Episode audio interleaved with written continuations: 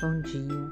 Este podcast tem como tema os métodos ativos da primeira geração e visa a obtenção da terceira nota da disciplina musicalização. Antes de entrar direto no assunto, eu vou falar um pouco sobre o que são métodos ativos.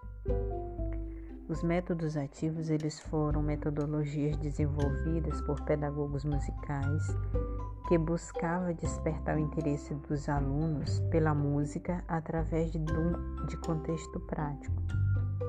Nestes métodos, o aluno tem contato com várias dimensões da música: o tempo, a intensidade e a harmonia, onde nem a teoria nem a prática deveriam estar descontextualizadas. Para Figueiredo, a maioria dessas propostas tem em comum a revisão dos modelos de ensino praticado anteriormente, modelos que estavam vinculados à tradição musical e tinha foco na formação instrumental e para receber a formação musical deveria ter muito talento ou ser um gênio musical. Eu falarei um pouco sobre o método, a proposta de Emile Jacques Dalcroze, que teve a proposta, é, que teve em sua proposta de grande importância para a inovação das práticas musicalizadoras que surgiram no início da primeira metade do século XX. Dalcroze era pedagogo musical, tinha um pensamento norteado em que não se ouve a música só com os ouvidos, mas que a música ressoa no corpo inteiro, no cérebro e no coração, segundo ele.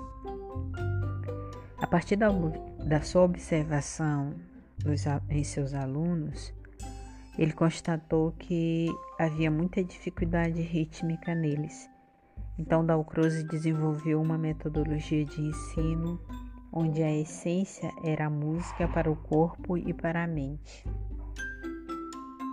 Ele entendia que a ciência, que a consciência rítmica é o resultado da experiência corporal e que esta consciência ela pode ser intensificada através de exercícios que combinam sensação física e auditiva. A sua metodologia de ensino, que era denominada a rítmica, ela propunha o aumento dessa consciência através de movimento no tempo e no espaço. As três ferramentas básicas da metodologia de Dalcroze são a, a rítmica, o solfejo e a improvisação. O material didático ele deveria ser elaborado pelo professor de acordo com a necessidade dos alunos, devendo ser adaptado a cada, a cada situação, respeitando a cultura local e utilizando o elemento da cultura popular. Seu método ele foi implantado no Brasil pela primeira vez é, em uma proposta inovadora para o ensino da música em 1937 no Conservatório Brasileiro da Música no Rio de Janeiro. A professora Rosa Maria Zamit uma das, foi uma das pioneiras em utilizar os exercícios da Alcrosiano em escolas públicas. Atualmente, há algumas, alguns professores especializados no método Dalcroze que oferece cursos e oficinas de música, festivais e encontros de educação musical no Brasil. Mas no Brasil não há uma escola especializada para o método Dalcroze. A metodologia de Dalcroze ela foi utilizada não só em sala de aula, mas é, em formação artística, em dança, balé, teatro e na arte em geral, que ele tinha essa preocupação, não só com a, a música, mas com a arte em geral.